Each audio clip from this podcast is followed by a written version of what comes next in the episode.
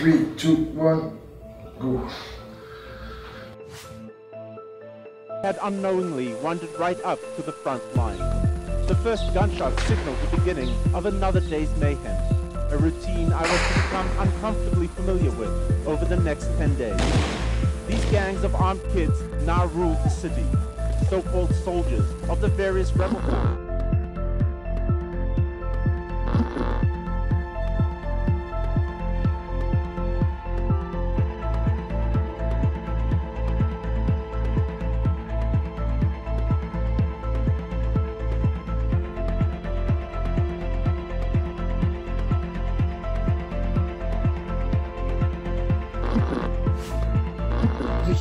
Race stands at a critical turning point in terms of biowarfare technology.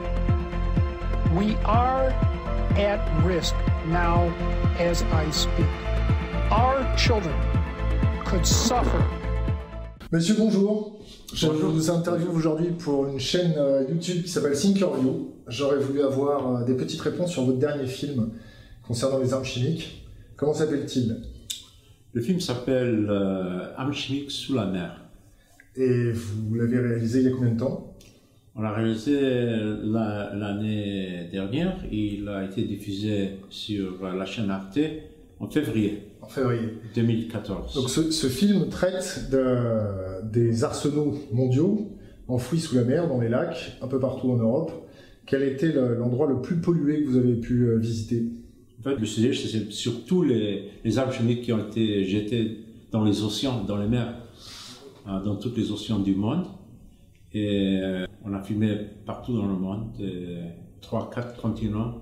Et on peut dire que l'océan ou les mers la plus polluée, c'était la Baltique, sans doute. Pollué avec quoi? Dans la Baltique, c'était surtout la gaz moutarde, qu'on appelle le- en, en français le éprit, je crois. euh, voilà.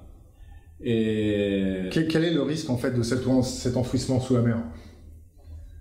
Euh, quels sont les risques? C'est surtout les risques sont pour les pêcheurs, pour les, pour les poissons et pour l'environnement euh, de la mer, tous les organismes qui sont là. les, les chercheurs que vous avez pu rencontrer qui enquêtaient sur ce sujet-là euh, vous ont donné un délai, un temps critique? Euh, le problème, c'est que la plupart de ces armes ont été jetées après la Seconde Guerre mondiale. Il y a des, des armes qui ont été jetées avant ça, comme la Première Guerre mondiale, mais la plupart ont été jetées après la Seconde Guerre mondiale. Et ils ont été jetés dans des, euh, en français, c'est barrels, c'est Des barils. des barils en métal. Et ces barils ont une vie à cause de La corrosion. la, la corrosion de plus ou moins 50 ans. C'est-à-dire que nous sommes maintenant, On arrive à la période charnière. voilà, c'est le moment critique où ces armes vont, Est-ce ces que, barils sont en train de, de s'ouvrir et ces armes chimiques sont en train de, est-ce que vous avez enquêté un petit peu sur la Manche, sur euh, la mer Méditerranée, la Côte d'Azur? Oui, euh, surtout il y a même ici en France, il y a sur la Côte d'Azur, il y a des zones, même aujourd'hui, on, voit des signes où on ne peut pas se baigner, mais on ne sait pas pourquoi, mais c'est à cause de, des chimiques qui ont été jetées là. Et surtout, on n'a pas filmé en France, mais on a filmé beaucoup en Italie, la côte euh, adriatique, qui a vraiment une autre côte qui est très très polluée après la Baltique. On peut dire que c'est l'Italie même qui a beaucoup euh, des armes chimiques qui se trouvent dans euh, l'océan Adriatique. Vous avez rencontré la population. Est-ce que vous avez discuté euh, de la, po- avec la population de- du risque qu'ils encouraient La plupart de la, la population euh, ne sont pas au courant de ce problème. Euh, Parce que c'est un sujet très très secret qui a été... Personne n'a parlé de ça. Et vraiment, on peut dire que ce film, c'est la première fois que euh, ça a été discuté euh, publiquement. Il y a eu des enquêtes qui ont été faites par des journalistes, surtout en Italie, un journaliste qui a écrit un livre il y a, euh, je ne sais pas combien d'années, mais c'est assez récemment, il y a cinq ans. Mais c'est un nouveau sujet. Et quand on parle ça, quand on a parlé avec des personnes qu'on était en train de filmer euh, au bord de la mer, soit dans la Baltique ou soit euh, en Italie, et on rencontrait des gens et on demandait qu'est-ce que vous faites. On leur demandait est-ce que vous savez qu'il y a des armes chimiques? Tout le monde était très choqué. Je pense que la population ne sont pas au courant et c'est un sujet qui effraie beaucoup. Vous avez été choisi euh, pour euh, être le réalisateur, les réalisateurs de ce documentaire, parce que vous étiez à la base aussi réalisateur d'un film qui s'appelle Anthrax War. Est-ce que vous pouvez nous dire deux mots euh, sur ce film-là? Oui, le film Anthrax War, c'était un film qui regardait à la situation des armes biologiques en ce moment, les, recherches qui se passent et le développement des armes biologiques et vraiment, euh, c'est un film qui a démarré après les attaques de, d'Anthrax, ou juste après le 11 septembre, aux États-Unis, des lettres qui contenaient de l'anthrax ont été envoyées à des, des, médias et à des, quelques sénateurs américains à Washington. Et, vous avez enquêté sur les souches de cet anthrax? Oui, on a, on a enquêté, c'était une des, une des choses qu'on a fait dans ce film, c'est de euh, regarder le souche de, de, cet anthrax pour savoir euh, d'où ça provenait. D'où ça venait et de, de, faire une investigation qui était forensique, en, comment dire. Et donc, qu'est-ce que vous avez mis en avant sur ces souches-là? Euh, Si on, on, regarde cette souche d'anthrax, c'est une souche qui est ce qu'on appelle euh, anglais weaponized anthrax, c'est-à-dire c'est une souche militarisée, militarisée. Euh, et qui était très très sophistiquée, qui a été travaillée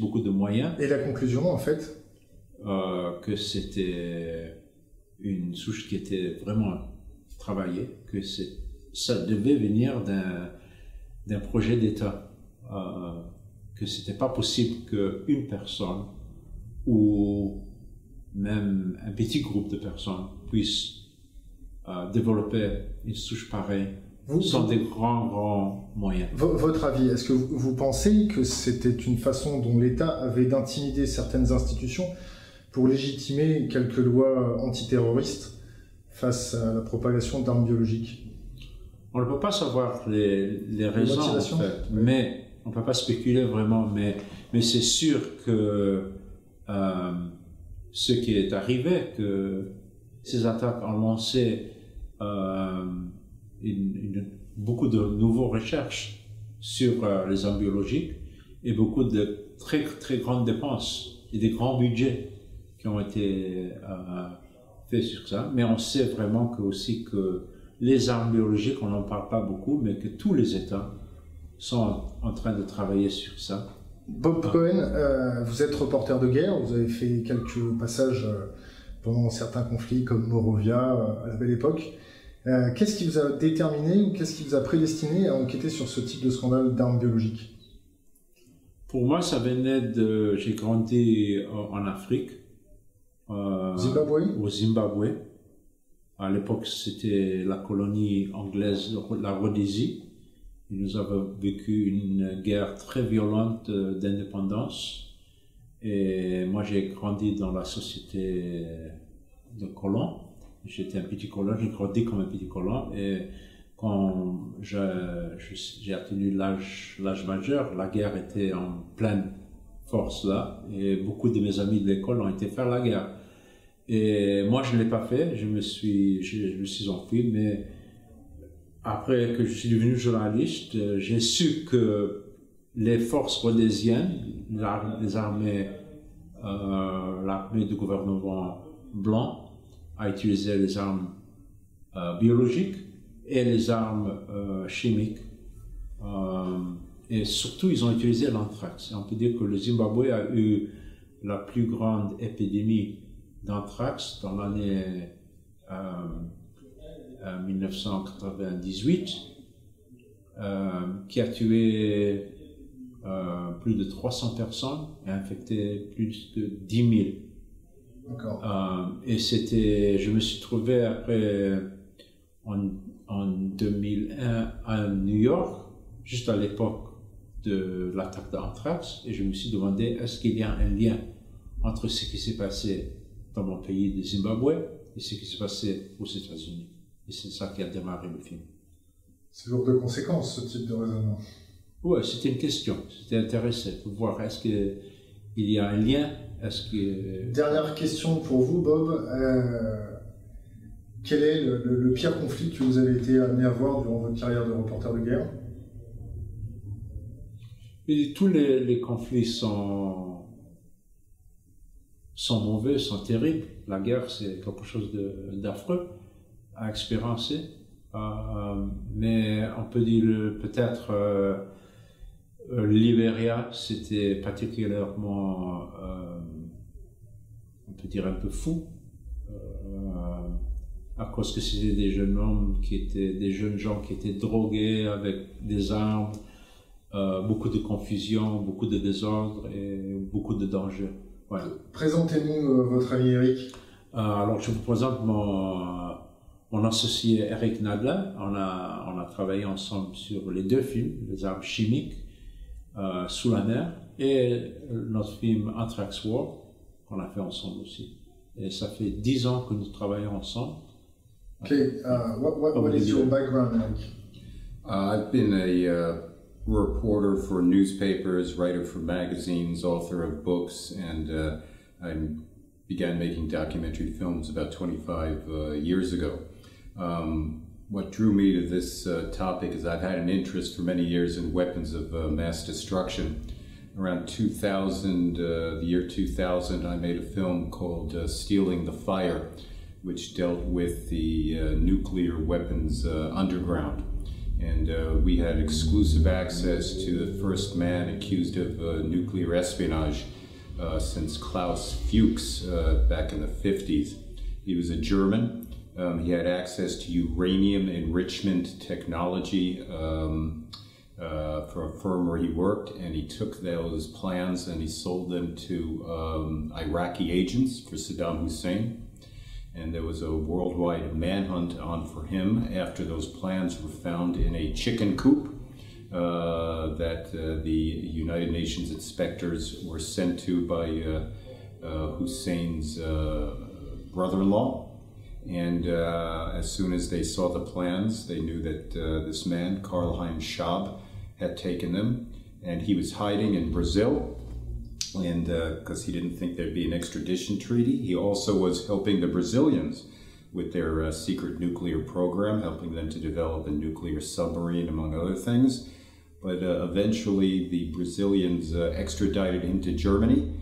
He stood trial. He was accused of treason and nuclear espionage. He was found guilty and he was fined 32,000 euros and given a suspended sentence. He's a free man today.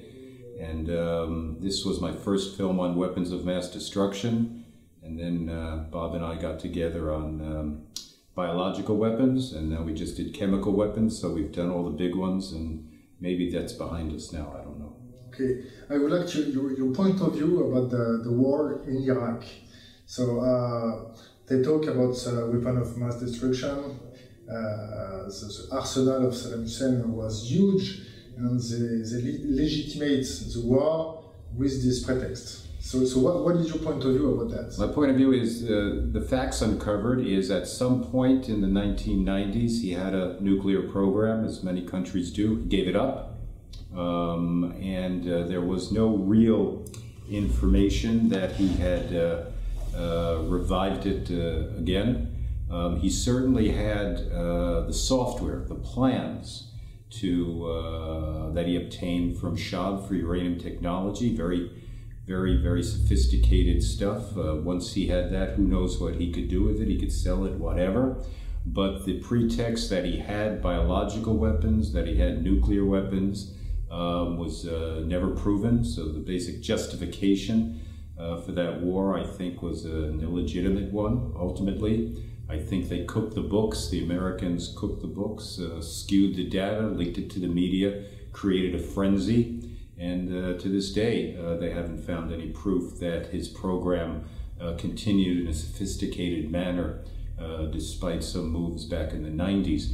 In fact, Muammar Gaddafi uh, had a sophisticated program as well. He gave up the program um, and uh, was one of the few countries to actually give up a program. I don't know if that was wise or not because they eventually ousted him and killed him. Um, and so I don't know what sign that sends to the mullahs in Iran, what you do with your weapons. But uh, as far as the Iraq war goes, I think it was illegitimate. I think it was done, uh, some sort of revenge for 9 11, but Hussein had nothing to do with 9 11. So I think it's been a tragedy for the region and the world. What was your, your reaction when you saw uh, Colin Powell with uh, a little bit of anthrax, who shake the anthrax? Uh, in front of a lot of diplomatic persons. Well, this is before I had done uh, serious research into uh, this topic for the film. This was when I was just an American citizen and I was alarmed. In other words, uh, if the American intelligence people had convinced uh, Colin Powell, who was kind of a career soldier, not a real spooky guy, to stand up in front of the world and say that uh, he was producing this, well, I was I was concerned but uh, as we know now, the, the evidence was not there, and the speech he gave was false. And so, uh, in retrospect, uh, I'm angry about that. And uh, but at the time, I viewed it like most citizens and was concerned. Bob, quand vous avez vu euh, Colin Powell euh, agiter un peu d'anthrax, quelle, était, euh, quelle a été votre réaction à l'époque et quelle est maintenant votre réaction? C'était un, un, point très très important pour tout qui a été Rentrer en guerre. Oui, la rentrée en guerre, c'était, c'était très important. Et dans notre film Anthrax War, euh, c'est aussi un, point très important parce que à travers de chercher l'histoire, qu'est-ce qui s'est passé dans les armes biologiques, on aussi on, a inquiété sur les morts de, des chercheurs, plusieurs chercheurs. Et le plus fameux, c'était David Kelly, qui était celui qui avait dit, parce que quand Colin Powell a, pris cette, euh, cette anthrax, c'était sur des renseignements qu'ils ont eu à travers les Anglais, les Américains. Et en fait, euh, David Kelly avait parlé contre ça et qui avait dit que, que le dossier a été sexed up, ça veut dire fabriqué.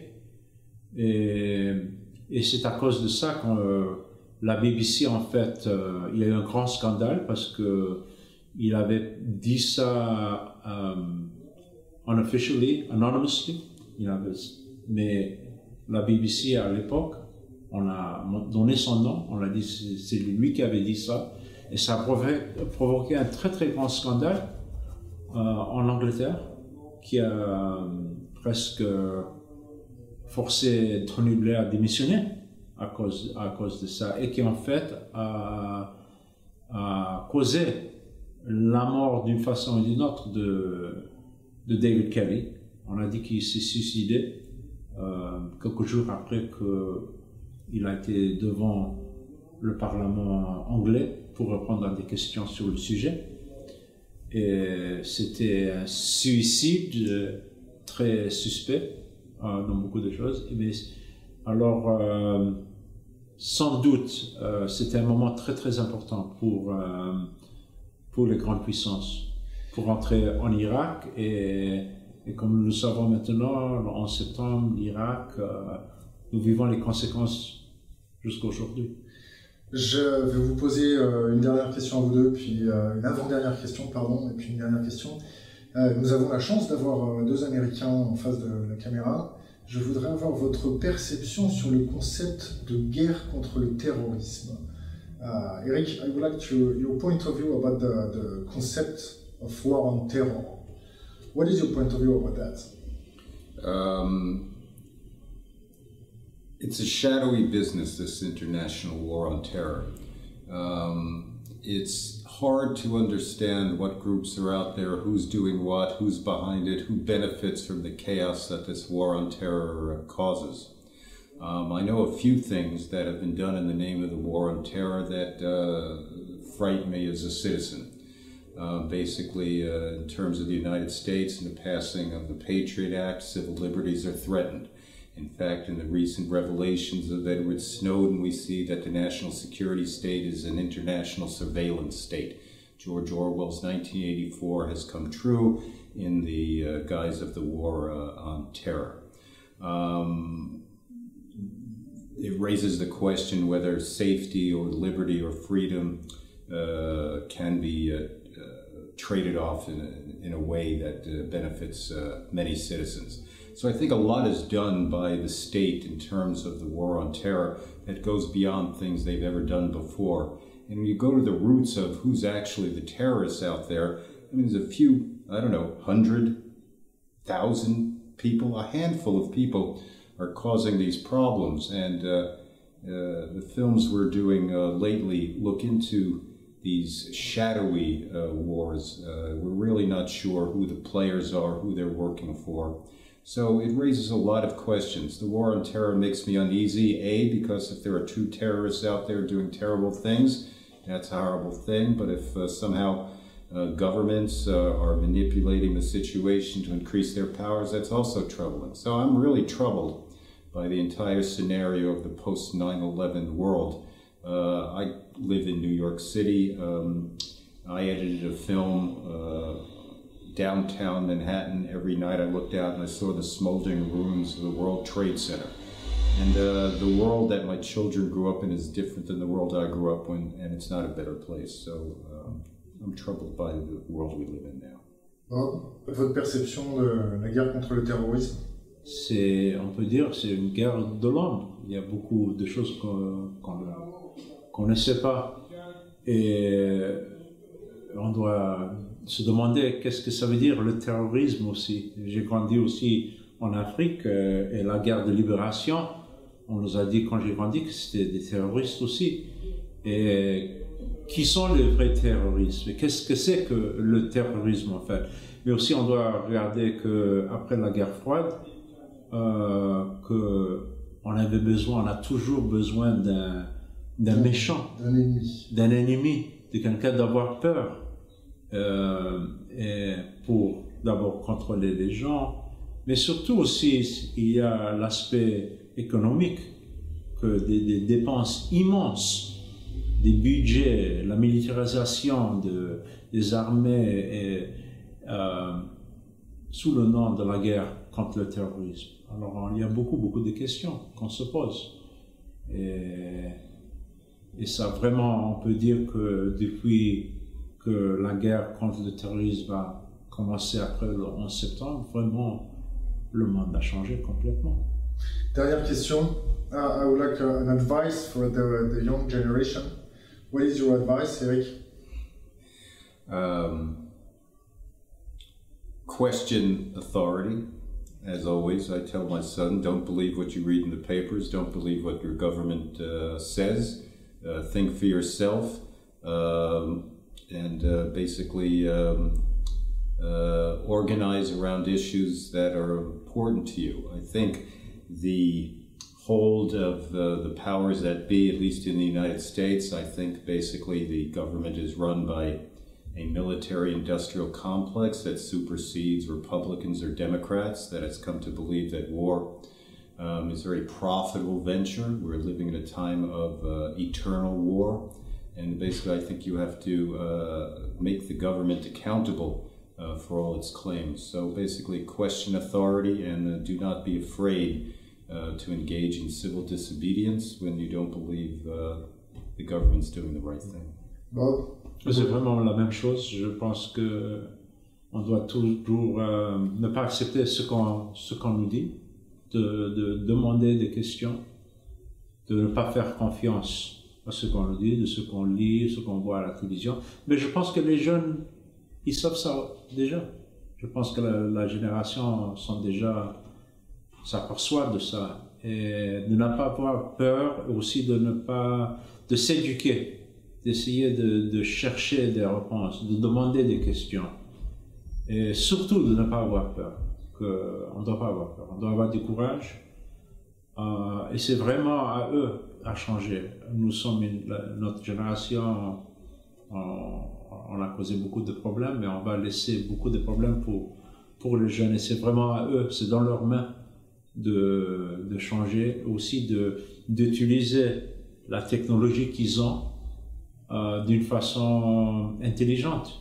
Parce que la, la technologie, l'Internet et toute l'information qu'ils ont au bout de doigts, ça peut être utilisé d'une façon négative et pour le contrôle, comme on l'a vu, mais aussi ça peut être euh, utilisé d'une façon très très puissante pour changer. Propager une épidémie du bien grâce, une épidémie du bien grâce à la technologie. C'est ça, exactement. Merci beaucoup, messieurs. Je vous souhaite une très bonne journée. Un plaisir. Un plaisir.